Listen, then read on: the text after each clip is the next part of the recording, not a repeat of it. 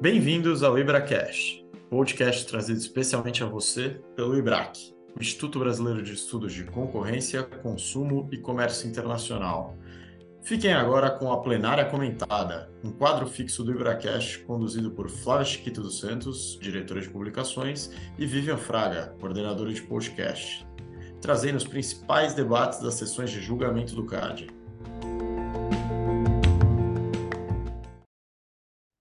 Bem-vindos e bem-vindas ao Plenária Comentada de hoje, em que falaremos sobre a duzentésima décima primeira sessão ordinária de julgamento do CAD, que aconteceu no último dia 12 de abril.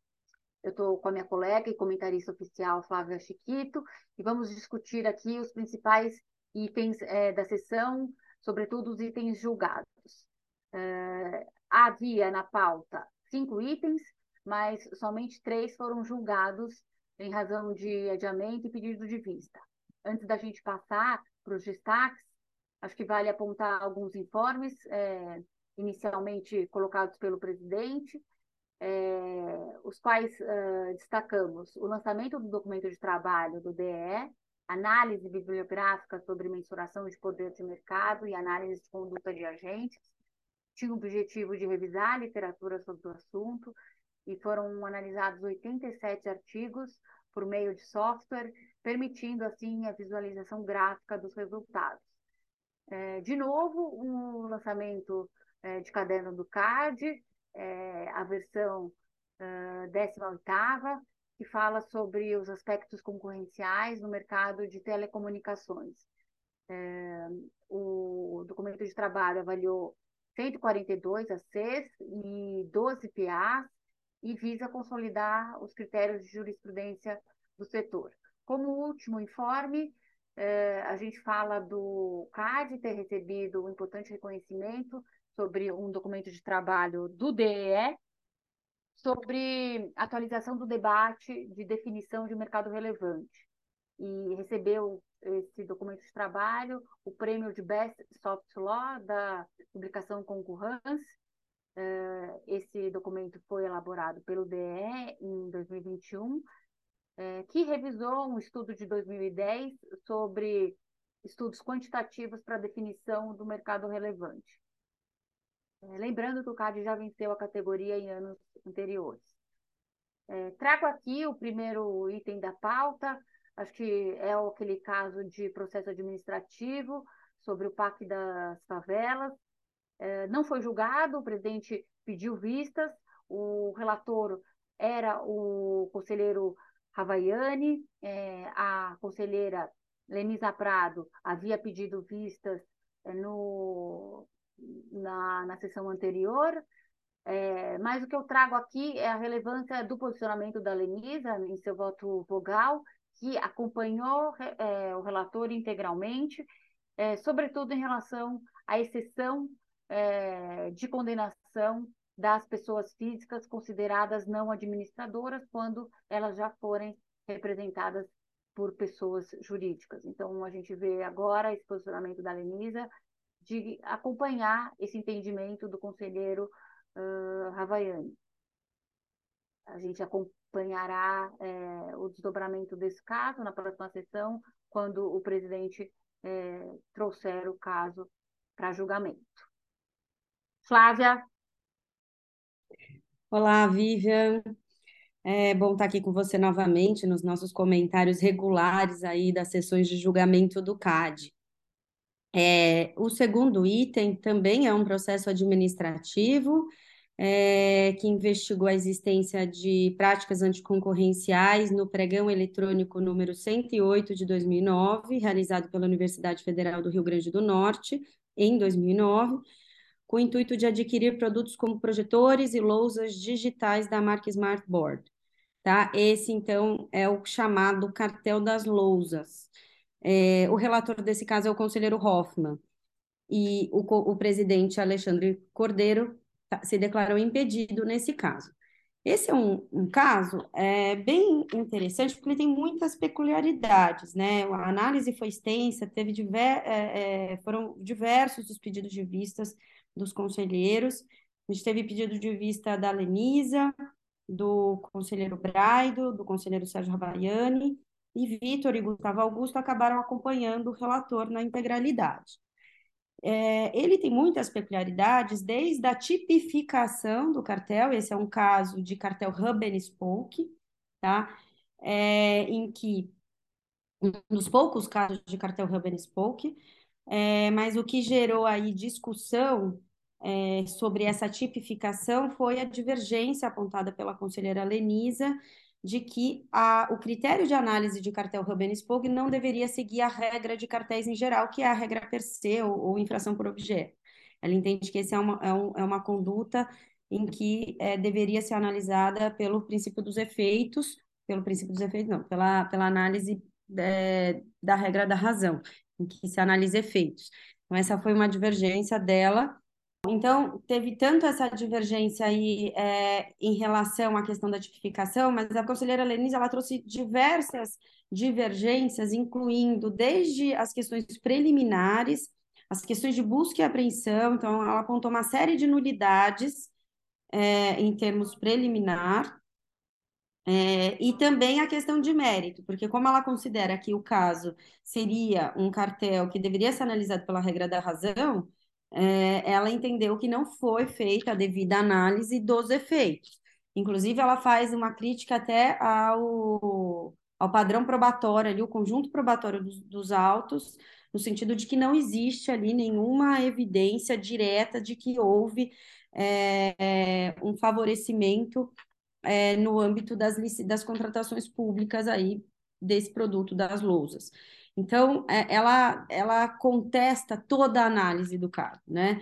Então, o conselheiro Hoffman, que foi o relator, ele abordou todas essas questões, a tipificação, fez uma análise ampla sobre o modus operandi do cartel, é, e também ele traz uma dosimetria bastante complexa, justamente porque você, ele considera é, dosagens específicas para quem é o hub e para quem é o spoke. Aí ele fez uma, uma série de, de adições ou minorações desse percentual que ele, que ele colocou como base para cada um deles, e, e, que, a meu ver, é um pouco complexo, né? E isso acaba dificultando um pouco a questão de dosimet dos precedentes de dosimetria que a gente tem hoje no tribunal. Acho que hoje está bem difícil da gente entender qual é o posicionamento de cada um. Acho que cada um tem um posicionamento diferente em termos de, de punição. É, é, então, é, eu vejo que a gente está cada vez mais distante de um guia para a dosimetria de pena, né? Que isso já foi aventado aí no passado, com até uma consulta pública, mas me parece que a gente está bem distante. O conselheiro Braido, ele acabou pedindo vista mais para olhar as questões preliminares levantadas pela conselheira Lenisa. Uma delas que eu aponto, ela fala muito da inépcia da inicial, é, e foi um ponto que justificou a superintendência a reinstaurar o processo, porque o processo no meio da instrução eles descobriram que tinha uma amplitude maior do que aquilo, do que o início da investigação. Então isso justificou uma reinstauração do processo, seguindo todas as formalidades necessárias. Então, apresentaram novas defesas, enfim. Inclusive, esse ponto foi um ponto aí que, levou, que gerou alguma discussão quando foram tratar da multa, porque é, a consideração de qual seria o início, é, o ano para se considerar a base de cálculo lá do faturamento, se seria da primeira instauração ou da reinstauração. E aí entenderam, por, por, por maioria, acredito, ou por unanimidade, acho que a conselheira Lenise aí não está não está sendo considerada, mas que seria da reinstauração do processo. Então, eles consideraram os faturamentos da reinstauração. Então, o conselheiro Braido entrou mais nessas questões preliminares, tentando rebater um pouco o posicionamento da conselheira Lenisa, que foi pelo arquivamento do processo, por, por, todos esse, por toda essa análise, desde as preliminares até a questão de mérito, e ele acompanhou o conselheiro Hoffman, que foi o relator. A divergência do conselheiro Sérgio foi principalmente naquela questão da punição das pessoas físicas, que ele tem um posicionamento bastante firme no sentido de que pessoa física não administradora não pode ter condenação. Então, ele manteve esse posicionamento e aí foi o ponto de divergência do conselheiro Ravaiani. Então, é um caso é, com vários votos vistas, com, com bastante discussão em termos de prova, em termos de preliminares, é, teve essa questão da reinstauração do processo, que, a meu ver, foi bastante positivo pelo, por parte da superintendência, e a questão de multas. Então, um caso bem, com uma análise bem extensa e bem completa. Ótimo, Flávia, obrigada. Agora a gente pula para o item 3, que na verdade é uma infração de medida preventiva contra a imposição de valores mínimos de remuneração.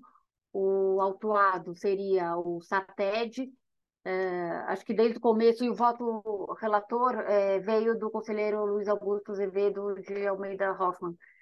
É, por que, que eu trago também essa questão de ser uma medida uma, um processo administrativo para imposição de sanção processual incidental, porque não está sendo aqui debatido o mérito e essas questões mais de substância sobre a possibilidade de, de, de, sindicatos realizarem negociação coletiva de remuneração e dissídio que se aplique para agentes autônomos MEI e não apenas os selaitistas. Acho que essa discussão ela vai ser mais é, abordada nos autos do PA. Né? Acho que o que a gente está discutindo nesse processo é os cumprimentos da cautelar, a obrigação de fazer e não fazer que foi imposta para o SATED. E é, destaque é, sobre é, o voto do conselheiro relator, que tinha uma questão bem interessante sobre a data de início e a data final para contagem da multa.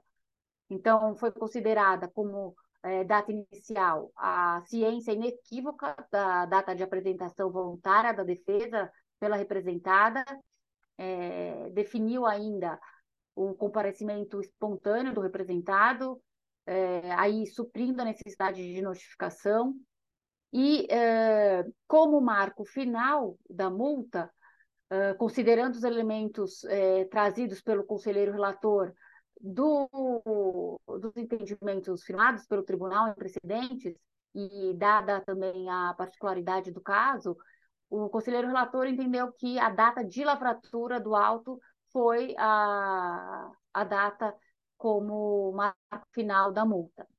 Então, se teve uh, uma multa bastante relevante uh, e é, da ordem de 1 milhão 780 mil reais é, a ser paga até em 10 dias, contados da publicação né, da, da decisão, e até uma atualização para vocês que é, o SATED já entrou com um pedido para que é, essa multa seja parcelada em até 100 vezes é, de valor igual, para possibilitar ao representado alguma alternativa para viabilizar o pagamento.